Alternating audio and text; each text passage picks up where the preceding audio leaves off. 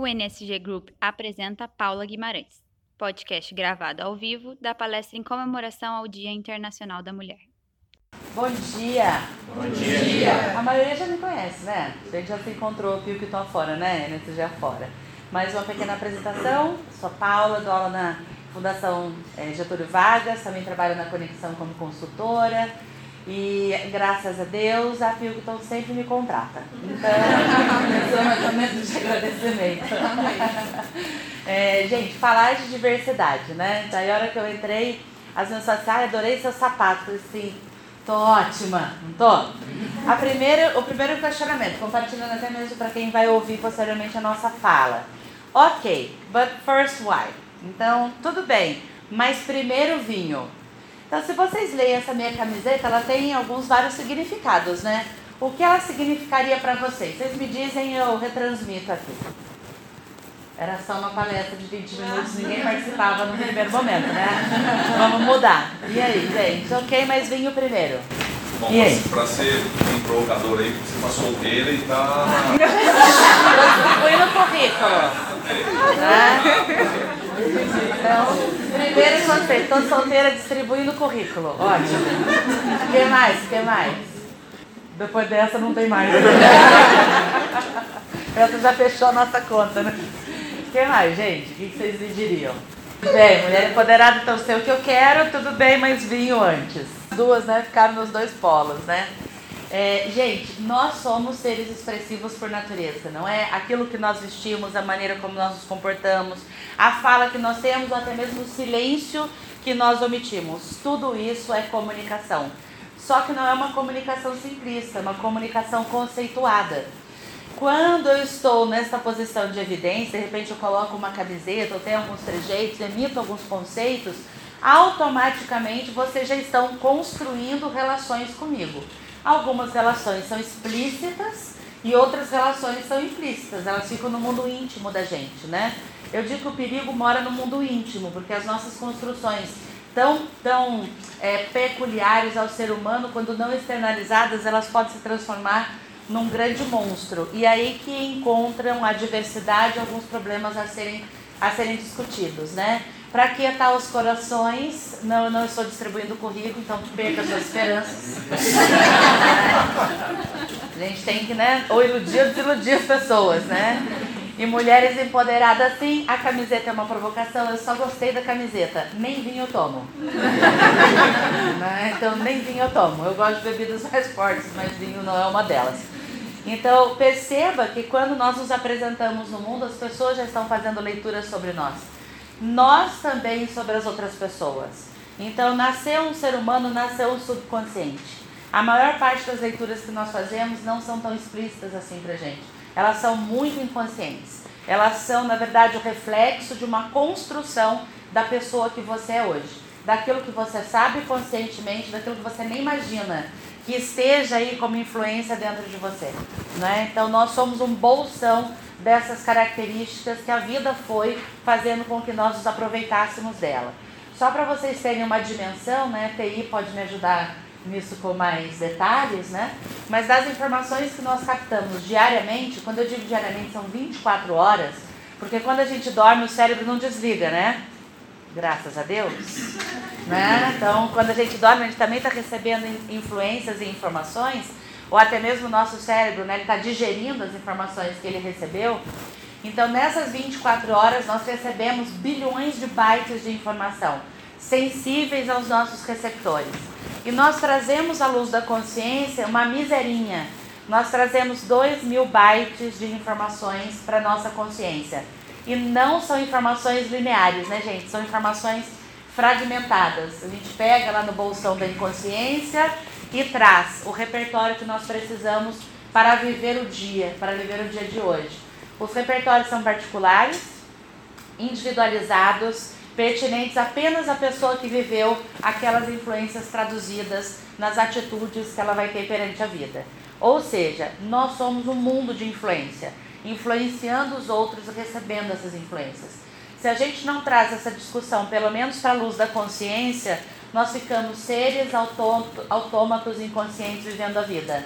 E acho que a nossa sociedade já está com um número suficiente, não é? Desses seres autômatos simplesmente vivendo a vida. Acho que nós precisamos realmente refletir situações, trazer em discussão. Então é um prazer estar aqui hoje com vocês, trazendo para a discussão aquilo que talvez seja implícito ainda dentro da sociedade brasileira, mas que é necessário ser trazido à tona, não é? Para que a gente realmente tenha posturas que sejam mais pertinentes, que sejam melhores, enquanto seres humanos em construção. E eu sempre, no começo dessas provocações, eu gosto de fazer uma pergunta. Quem aqui já teve filhos? Por hora, seres humanos. Né? Os filhinhos ainda de quatro patas ainda não. Mas já tiveram filhos, não já? Tá. Então você está colaborando pela transformação que você quer ver no mundo, é isso? Né? Porque se o seu filho nasce, você fala assim pro seu filho, na hora que ele tiver uma consciência um pouco mais dilatada para compreender a vida, você fala, filho, deixa eu te apresentar o cenário. Brasil, filho. O nosso índice de confiabilidade no mundo desceu, mas você vai morar nesse país. Aqui a gente tem um representante do telejornal quase que porno chanchado, ele vai trazer as piores informações do mundo para você. Empregabilidade no Brasil, filho, está difícil, né? A gente enfrenta índices de desemprego bastante grandes. As pessoas não sei para onde elas estão indo, porque elas são muito extremistas, né? Ou você é um time ou você é outro.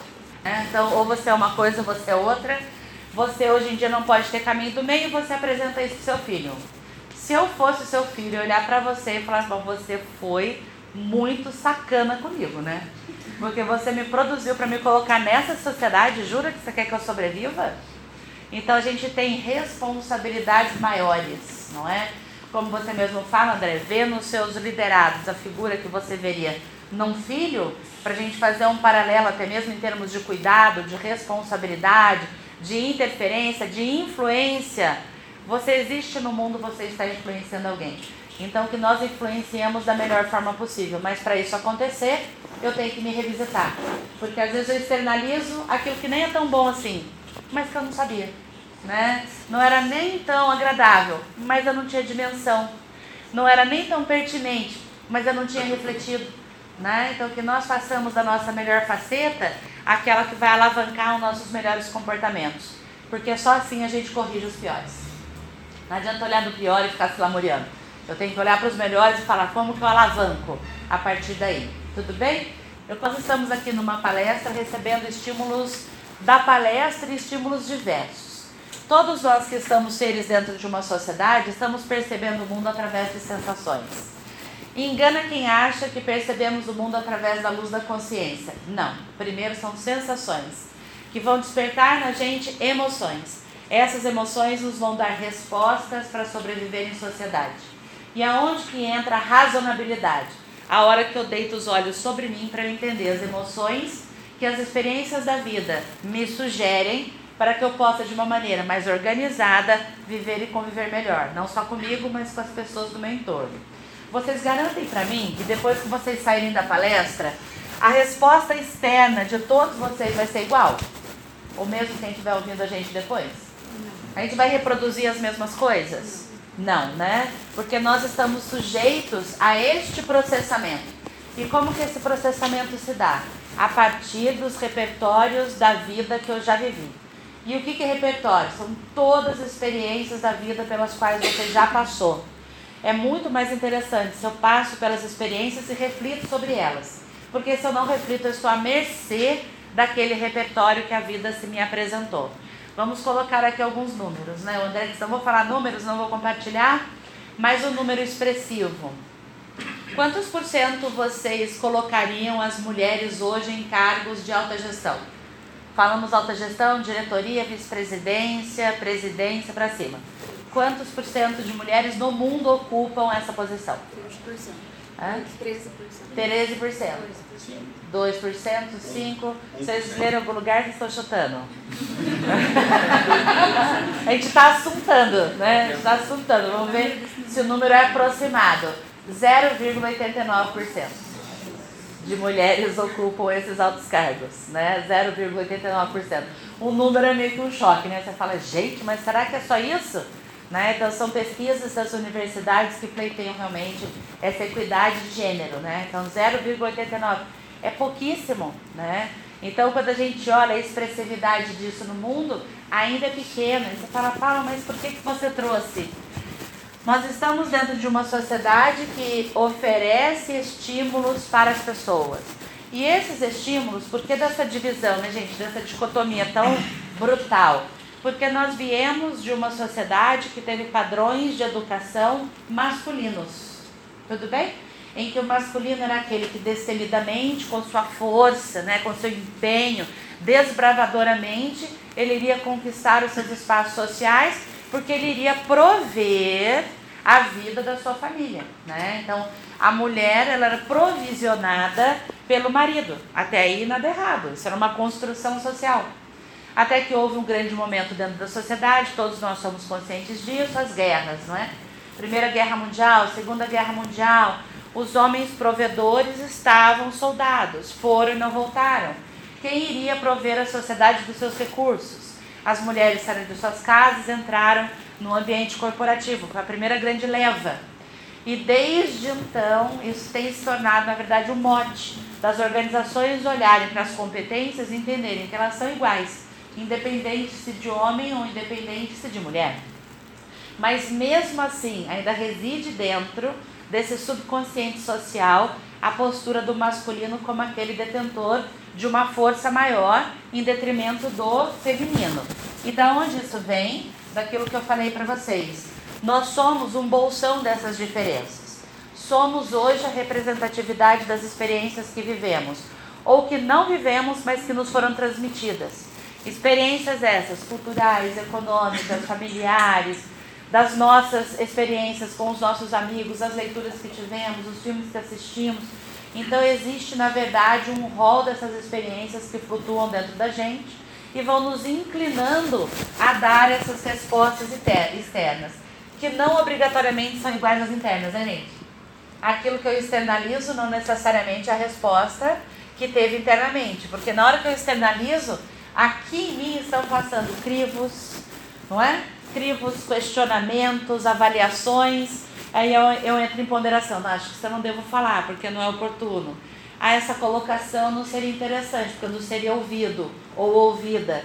Então nós temos muitos crivos que vão colocando as respostas internas da gente em stand-by, a gente não vai compartilhando. E daí muitas vezes isso é interessante, porque faz parte da educação.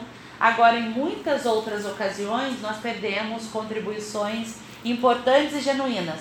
E agora eu nem me refiro só ao ambiente feminino, ao ambiente feminino e ao ambiente masculino, porque nós temos inúmeros crivos se eu estou sendo oportuno, se eu estou sendo eficiente, se eu estou sendo eficaz. Se eu estou trazendo a melhor opinião que eu podia compartilhar naquele momento.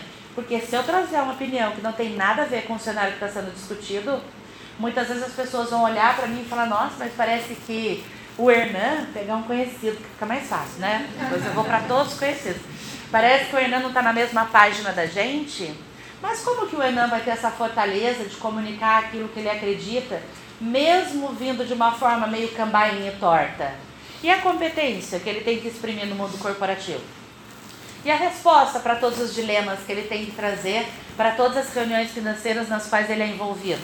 E a certeza da tomada de decisão? Isso é uma cobrança ou não é uma cobrança? Daí muitas vezes as pessoas não compartilham, elas se calam porque o julgamento precede o compartilhamento. Aí eu fico quieto. Então isso vale tanto para homens quanto vale para mulheres, não é? Aí tem um estudo belíssimo sendo conduzido por uma mulher chamada Brené Brown.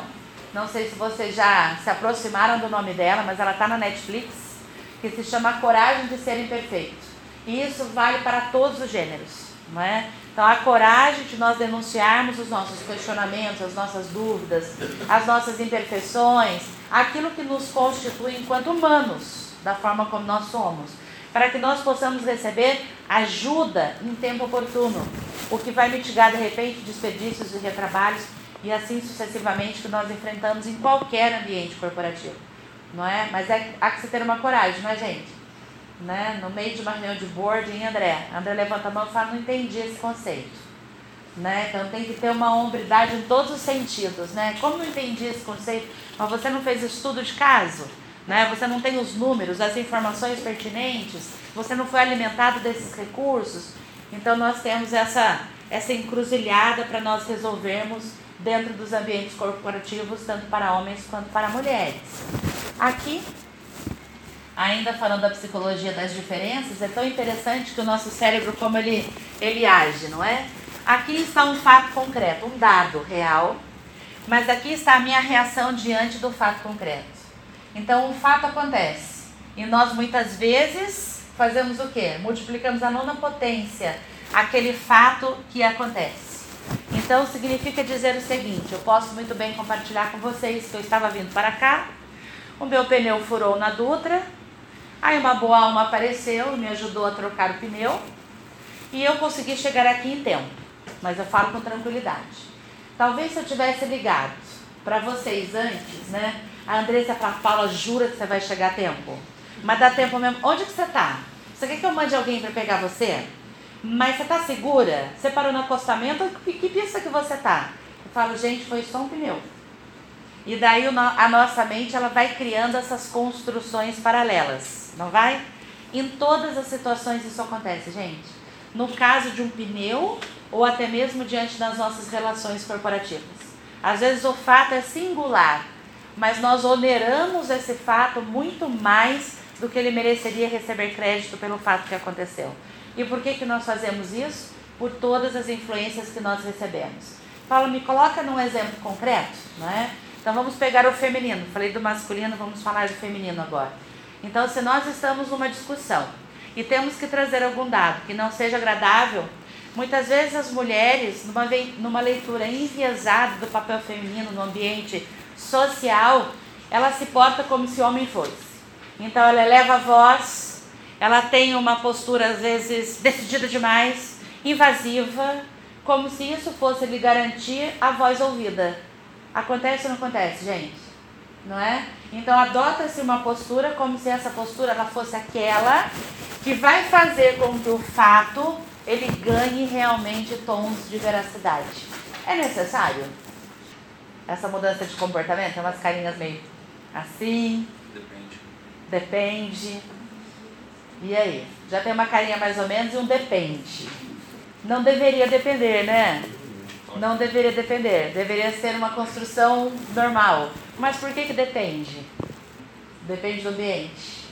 Então significa que muitas vezes eu tenho que ter um comportamento lido como mais assertivo, porque talvez as pessoas dentro do ambiente elas não me escutariam se eu trouxesse uma informação de uma forma mais delicada, mais gentil, mais ponderada. É isso? Né? Então, muitas vezes, a sociedade em que a gente vive demanda do comportamento mais do que eu gostaria de oferecer. Eu só gostaria de compartilhar a minha posição de uma forma tranquila, calma, sem ser invasiva, mas talvez dessa forma não fosse ouvida. E não é só ouvida, validada. Não é só validada, aceita. Não é só aceita, respeitada. É toda uma sequência de fatos aí contra os quais a gente deveria lutar e bastante. Não é? Então, o processamento ainda obedece às influências que nós recebemos secularmente, não é? Daí você pode falar, nossa, mas não é só da minha, da minha mãe e do meu pai, do momento que eu vivo, na situação presente? Não.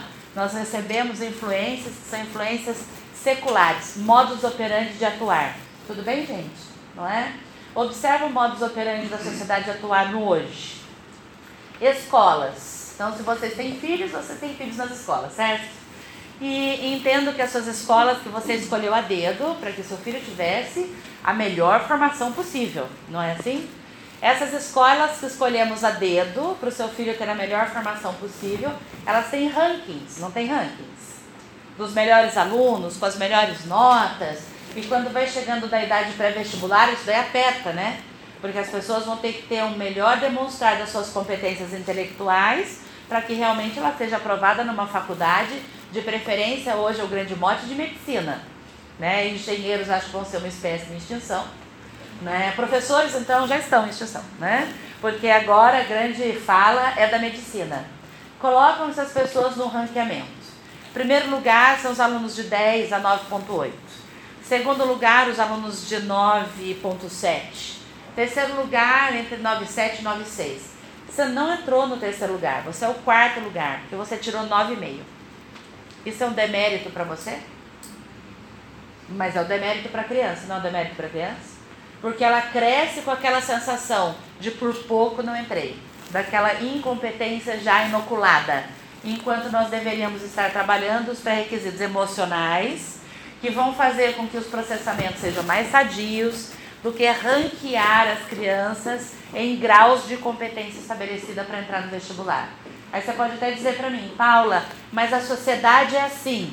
É verdade, né? A sociedade é assim, mas eu acho que não tem dado muito certo. O Brasil é o segundo país no mundo de crises de ansiedade e síndrome do pânico. O quarto maior país do mundo na venda de anti-ansiolíticos. Tá dando certo? Né? Então eu acho que a gente tem que fazer essa reflexão de uma forma generalizada. Então, desde quando falamos de gêneros, até mesmo quando nós olhamos nesse sistema já classista de divisão das pessoas dentro de uma sociedade, aquelas que estão dentro e aquelas que estão fora do sistema estabelecido. Aqui, para nós já caminharmos por fim, eu coloco para vocês por que, que nós somos movidos dessa forma. Porque nós temos vieses que são vieses inconscientes. São molas que nos proporcionam tomar atitudes, mas das quais muitas vezes eu nem sabia que eu estava sob o efeito dessa mola.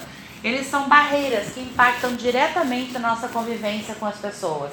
Observem que vieses são tidos como barreiras, não como pontes. Toda vez que eu enxergo alguma coisa sobre a minha ótica, essa ótica mereceria questionamento. Ela mereceria questionamento, ela mereceria dúvida, ela mereceria, mereceria embate, exatamente para eu compreender se aquilo que eu estou reproduzindo é fruto de um viés inconsciente que está classificando um grupo de pessoas ou se simplesmente é uma discussão genuína e verdadeira daquilo que eu acredito estar compartilhando. Nós precisamos saber que nós somos formados por vários desses critérios. E isso vai interferir nas nossas percepções. Muitas vezes nós não conhecemos pessoas, mas nós já rotulamos as pessoas a partir do momento que nós vemos essa pessoa passar na nossa vida, sim ou não? Já rotularam uma pessoa de uma forma equivocada? E depois vocês foram conversar com essa pessoa, até mesmo pedir desculpa, né? Desculpa pela minha classificação acerca de você, né? Tem uma passagem muito interessante de uma amiga minha também palestrante, e eu fui assistir sua palestra, né? E como toda boa amiga, onde que eu sentei? No gargarejo, né, gente? Sentei ali na frente já para aplaudir, aquela coisa de pé. E ao meu lado sentou uma senhorinha. E a senhorinha sentou, vi que ela chegou sozinha, né? E eu sou uma pessoa assim, introvertida. né? Todos sabem, não converso com ninguém. Eu já olhei pra cara da senhorinha, porque ela chegou sozinha, aquela coisa de acolhimento de vozinha, né? E ela não me deu nem um sorriso. Por sinal, ela me mediu, respirou profundamente, virou o rosto e logo pensei. O que, que eu pensei da senhorinha? Não pensei que ela era um doce. Né? Ao contrário, já fiz toda a minha classificação daquela senhorinha. Mas ela não deu conta também e começou a conversar comigo. Aí ela falou do título da palestra, que eu também achava bem interessante. Ela falou assim: é, que pena que a fulana que vai dar. Falei, gente, a velhinha é kamikaze. Eu não gosto e veio, né? Daí eu olhei para ela e falei assim, mas a senhora não gosta de fulano? Os conteúdos que ela traz são ótimos. Mas era de uma arrogância insuportável. Aí eu pensei, já está uma senhora em evolução, né? Porque ela não gosta da pessoa, mas ela veio pelo conteúdo. Mas as minhas amigas, também amigas da palestrante, partidarizaram, já olharam para a senhorinha enraivecida, do tipo, velha louca é essa, né?